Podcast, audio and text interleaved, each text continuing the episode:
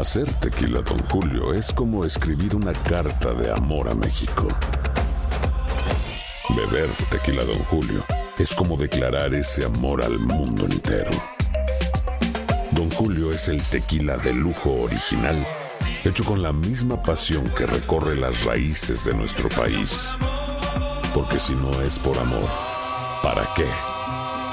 Consume responsablemente. Don Julio Tequila, 40% alcohol por volumen, 2020. Importado por Diageo Americas, New York, New York. Boost Mobile tiene una gran oferta para que aproveches tu reembolso de impuestos al máximo y te mantengas conectado. Al cambiarte a Boost, recibe un 50% de descuento en tu primer mes de datos ilimitados. O, con un plan ilimitado de 40 dólares, llévate un Samsung Galaxy A15 5G por $39.99. Obtén los mejores teléfonos en las redes 5G más grandes del país. Con Boost Mobile, cambiarse es fácil. Solo visita boostmobile.com. Boost Mobile, sin miedo al éxito. Para clientes nuevos y solamente en línea, requiere AroPay. 50% de descuento en el primer mes requiere un plan de 25 dólares al mes. Aplican otras restricciones. Visita boostmobile.com para detalles. Aloha mamá, ¿dónde andas? Seguro de compras. Tengo mucho que contarte. Hawái es increíble. He estado de un lado a otro con mi unidad. Todos son súper talentosos. Ya reparamos otro helicóptero Blackhawk y oficialmente formamos nuestro equipo de fútbol. Para la próxima te cuento cómo voy con el surf y me cuentas qué te pareció el podcast que te compartí, ¿ok? Te quiero mucho. Be All You Can Be, visitando goarmy.com diagonal español. Si no sabes que el Spicy McCrispy tiene Spicy Pepper Sauce en el pan de arriba y en el pan de abajo, ¿qué sabes tú de la vida? Para, pa, pa, pa. El siguiente podcast es una presentación exclusiva de Euforia On Demand. Todos sentimos miedo, estamos hablando de miedo. ¿Y quién mejor para hablarnos de eso que alguien que sepa? La doctora Karina Rey, que está aquí con nosotros, ella es terapista de salud mental, que nos va a hablar un poco acerca de lo que estamos sintiendo en Nueva York y en el mundo entero. ¿Cómo está, doctora? Muy feliz de estar aquí esta mañana con todos ustedes. Gracias, Gómez, y a ti también, Max. Muchas gracias. Ahí tienes a Mejía. Sí. Una leyenda de tu país, ¿eh? Sí. Así es. Sí, señor. Eh, eh, tiene un feeling europeo ella, ¿sí o no? Hermano. Parece alemana. Sí. Qué feeling. ¿Tú tienes descendencia alemana? Mi padre es orgullosamente alemán. Mira, Ah, ¿ves? ¿tú ves? Él, la genética no Ahí falla. está. ¿Tú A sabes- formarse, muchachos. Sí, todo el mundo. ya me mandó a la fila. ¿Tú Pero ven sabes cómo se dice suegra en alemán? A ver, dime. Estorbo. Sí. Eh, eh, any- anyway, do- doctora, le dije eso para que se riera un poquito. Porque hay que reírse en estos, en estos Claro. momentos que estamos cuidado, viviendo. eh. ¿Por qué todo el mundo? Ayer estaba yo en Manhattan, estaba en la 23 entre quinta y sexta, en el 55 este de la calle eh, 23. Bueno, estaba por todo, la 23 arriba, 23 abajo. Lo que yo noto ahora es que todos los neoyorquinos están así, como dicen los dominicanos, un poco chivos. Están mirando para el lado. En los elevadores, en los ascensores, todo el mundo te mira. Tú te metes en un ascensor y te miran, hermano. Así te tiran una miradita así como, Un escaneo. sí, así te, un- como, como el Robocop.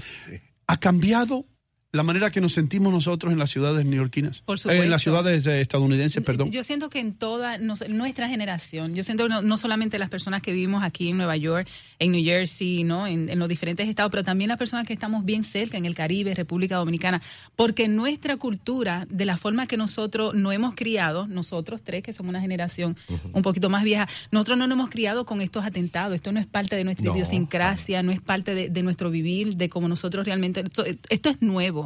Todo lo que está sucediendo ahora mismo, que en el televisor a cada rato matan a uno, bueno, lo que pasó ahora en una iglesia, cada semana estamos siendo, entonces eso no es parte de nuestra cultura realmente. Esto es nuevo.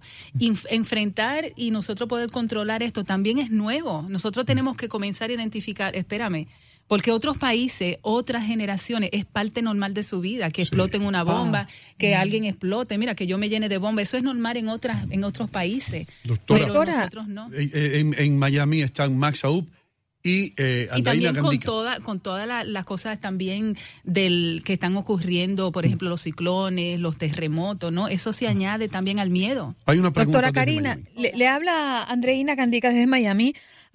¿Cuál es el mejor aliado del miedo? Eh, en el momento en que ocurre algo, eh, obviamente, en muchas ocasiones inesperado, te encuentras con esa sensación que quizás muchos no sabemos manejar, eh, ¿qué es lo que primero debemos pensar para autocontrolarnos? Buena la pregunta, excelente, doctora. excelente pregunta. ¿Verdad, Lo, doctor? Sí, lo- lo genial. más, lo, lo que más se acomoda al miedo es la ignorancia. El Mm. nosotros no saber qué puede pasar. Si aquí pasa ahora mismo algo, ¿cuál va a ser mi, mi, mi salida de escape? ¿Qué tan preparados están las personas de seguridad para encargarse de nosotros? Es decir, la ignorancia, nosotros no saber qué puede pasar.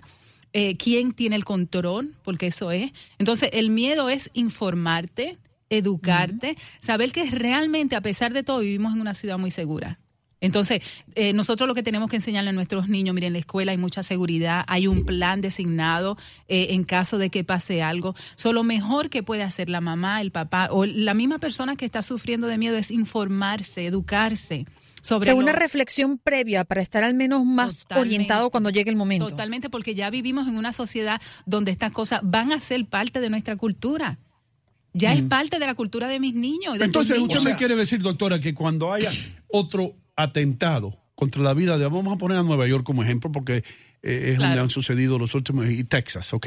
Cuando- según van pasando, la gente se vaya eh, acostumbrando y va a decir, ah, mataron 10 más y vamos Sí. a seguir con nues- nuestra Sí. vida cotidiana. la gente de alguna forma busca eh, cómo lidiar mentalmente y una de las formas es normalizándolo. Ah. Esto es normal. Por eso en muchas culturas que, que te exploten a alguien al lado tuyo o que tu hijo vaya, eso es normal, ¿no? En nuestra cultura estamos, eh, estamos llegando a una normalización del problema.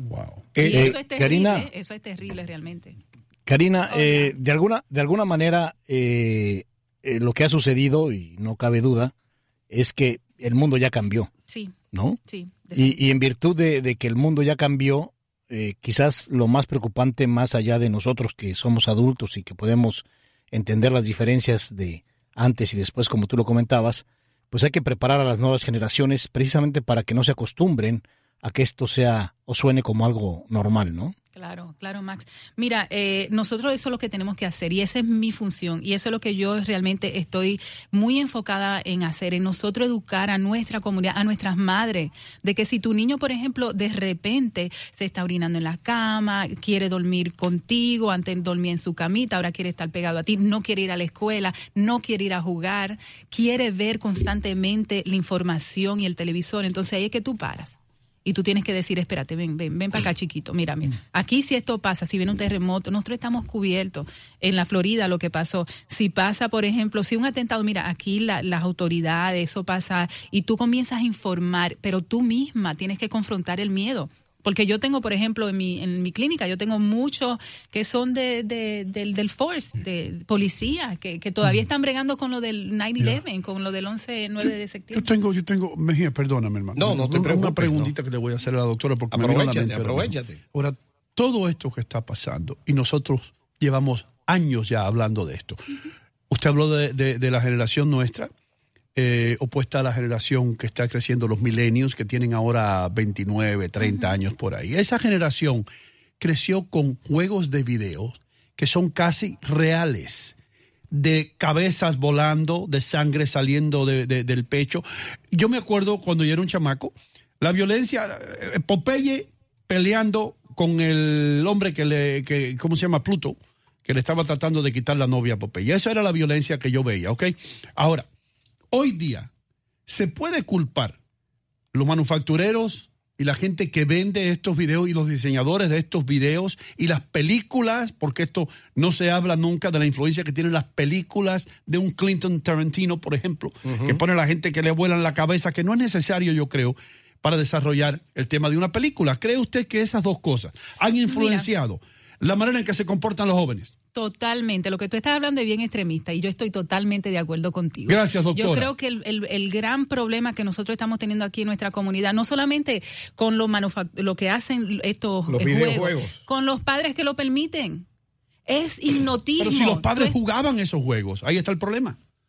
Exacto. Es una generación diferente. Sí. Yo no jugué esos juegos. Yo Ya estoy tampoco. muy viejita, No, yo ya- tampoco. Yo, veía a Huckleberry House, veía también a los Yo jugué al escondido. La, la pantera rosa, sí, al escondido. Entonces, lo que está sucediendo, estoy totalmente de acuerdo. Nosotros tenemos que cambiar eso. Es un, nosotros no podemos competir con la realidad del juego. Y es terrible. Es una realidad muy estimulada. Y tú sales, yo tengo niños que están totalmente suicidas. Nosotros tenemos una comunidad con el suicidio uno de los más altos. Eh, y es porque cuando tú sales de esa realidad del juego, competir en tu vida, pero esto no es, no es excitante. Pero yo no, yo no estoy viendo Oh. nada. Por eso muchos de nuestros niños hay que cortarle el juego o minimizarlo media hora al día, como mucho. Entonces a ellos, a ellos no les estimula la vida común y No corriente, co- la normal. Pero ¿y qué le va a estimular irse a fregar, a hacer tarea? Nosotros estamos compitiendo con cosas muy reales porque es en el cerebro y el- la fuerza que eso tiene desde, desde tu- es una adrenalina. Tú matar a alguien, oye, bueno o malo, es una adrenalina que tú no puedes controlar y ellos están constantemente Te da dominio y poder. te da dominio y poder y ellos no lo tienen. Tú no lo tienes en la casa, tú no lo tienes en la escuela. Son niños totalmente improductivos. Entonces tú estás compitiendo con una realidad que no se compara a la que tú tienes. Fíjate, fíjate un elemento que yo vi sobre eso que dice la doctora. Incluso si el niño viera películas con alto contenido de violencia, no es tan grave como el videojuego con contenido de violencia. Exacto. Porque cuando ves la película, eres eh, espectador. Pero cuando el niño está en el videojuego, es actor. Es actor. Mm. Él está es- tomando parte. sí, es parte de Protagonista. eso. Wow. Él, es, él es actor, no simplemente espectador. Y es más grave todavía. Más Pero, grave. pero en el video no le pasa nada, no lo arrestan.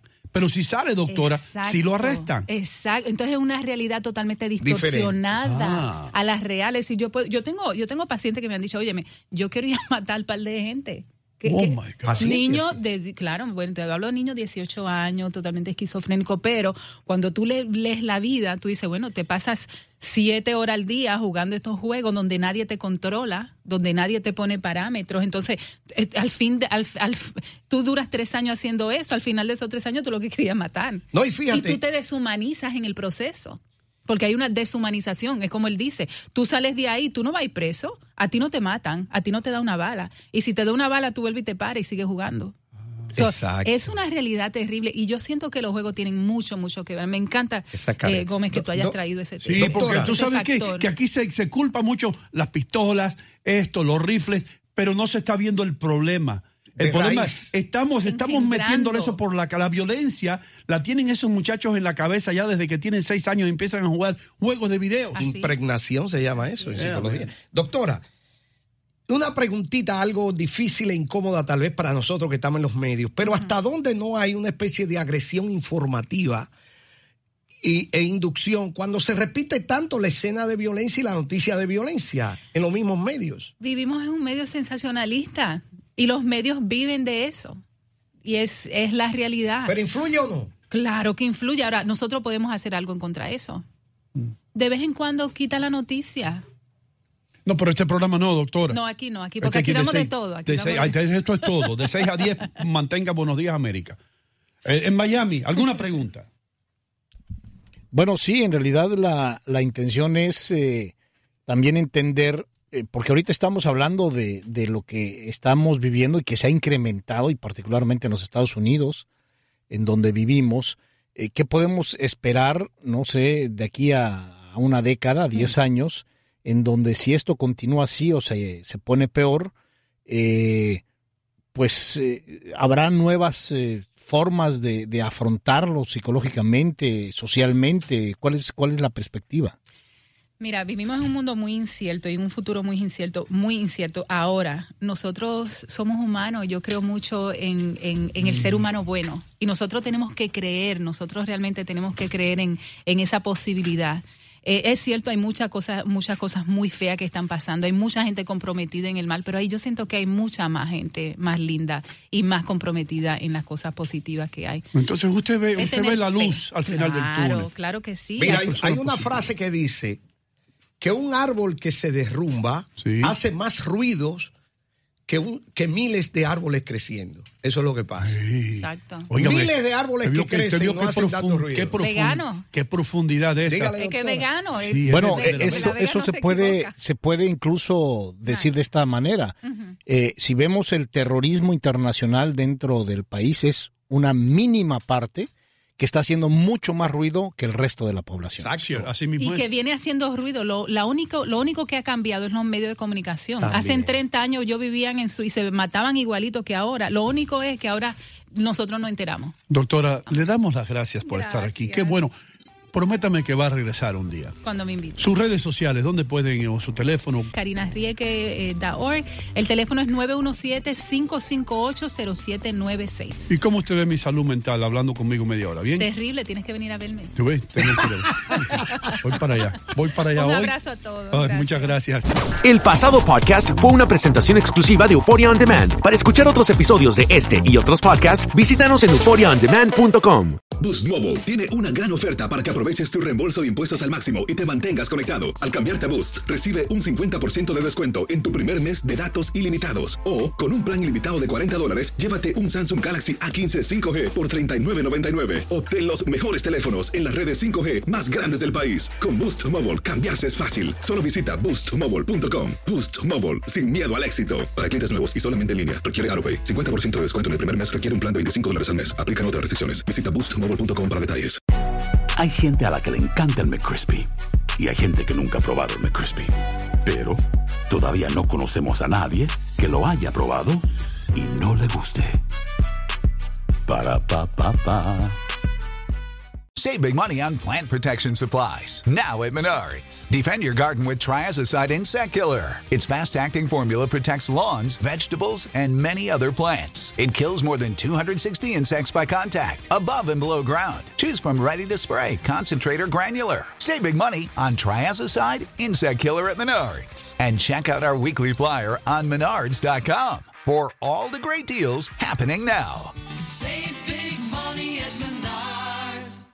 En Sherwin Williams somos tu compa, tu pana, tu socio, pero sobre todo somos tu aliado, con más de 6.000 representantes para atenderte en tu idioma y beneficios para contratistas que encontrarás en aliadopro.com. En Sherwin Williams somos el aliado del PRO.